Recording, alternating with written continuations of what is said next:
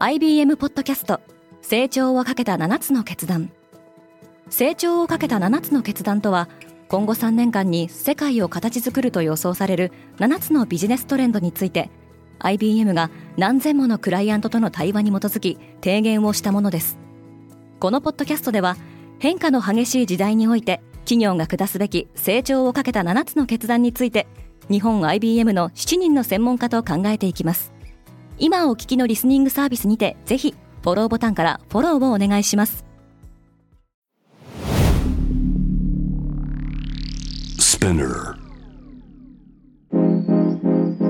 おはようございます。荻野かなです。7月17日月曜日。世界で今起きていること。例年にない暑さを記録しているのは日本だけではありませんアメリカヨーロッパを猛烈な熱波が襲っています。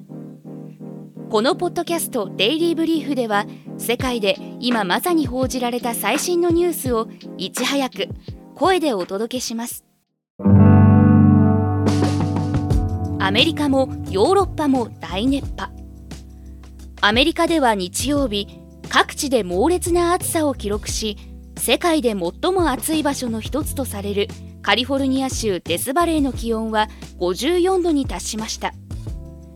フロリダ州やワシントン州などでも注意報が出されています。熱波は南ヨーロッパにも押し寄せておりイタリア、ギリシャ、スペインでも各政府が警戒を呼びかけています。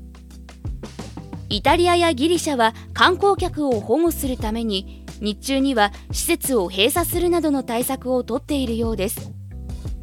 スペインでは人気の観光地カナリア諸島のラパルマ島で森林火災が発生し2500人を超える住民が避難を強いられています。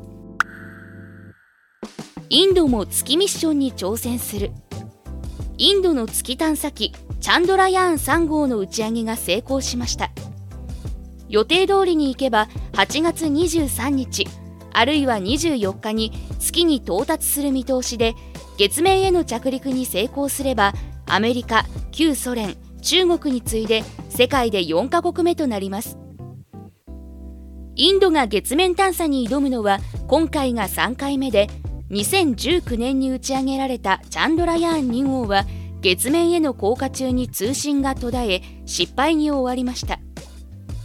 月の開発をめぐってはアメリカもアポロ計画以来50年ぶりの有人ミッションとなるアルテミス計画を進めており来年11月の打ち上げを目指しています。閉店した IKEA がクラブに生まれ変わる。ロンドン・トッテナムにある営業を終えた IKEA が改装され大規模クラブに生まれ変わろうとしています。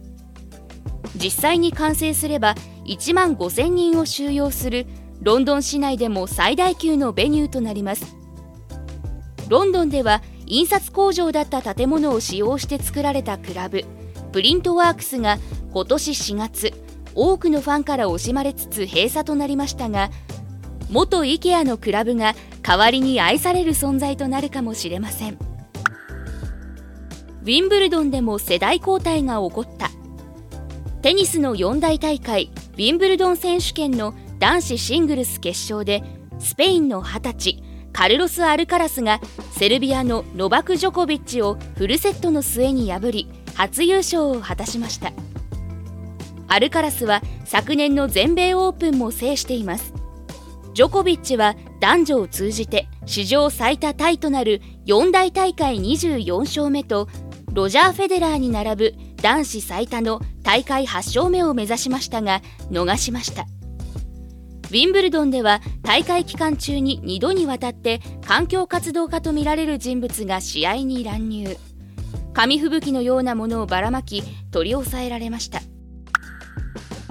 フォックスの元看板司会者が新会社を設立しようとしている。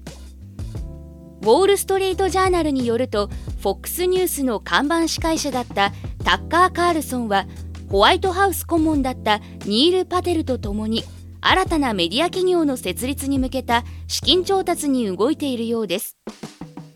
カールソンは保守的な過激な言論で知られ高視聴率を記録していましたが今年4月に FOX を退社。FOX は2020年の大統領選をめぐり虚偽の報道を認めて巨額の和解金の支払いに合意しており事実上の解雇とみられています。その後カールソンはツイッターが広範な言論の自由を認める唯一のプラットフォームだとして定期的に無料動画を投稿していました。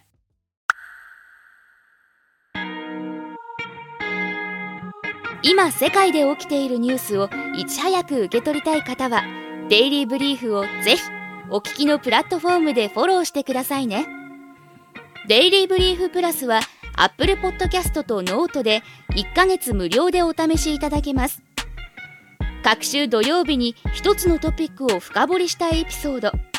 毎週日曜日にその週に起きたことをまとめるダイジェストエピソードを配信しています。ノートでは書き起こし記事も公開中。ぜひこの機会にお試しください。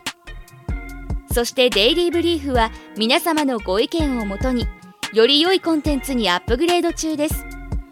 引き続きパートナーリスナーの皆様のご感想をコメント等でお待ちしております。荻野かなでした。良い一日を。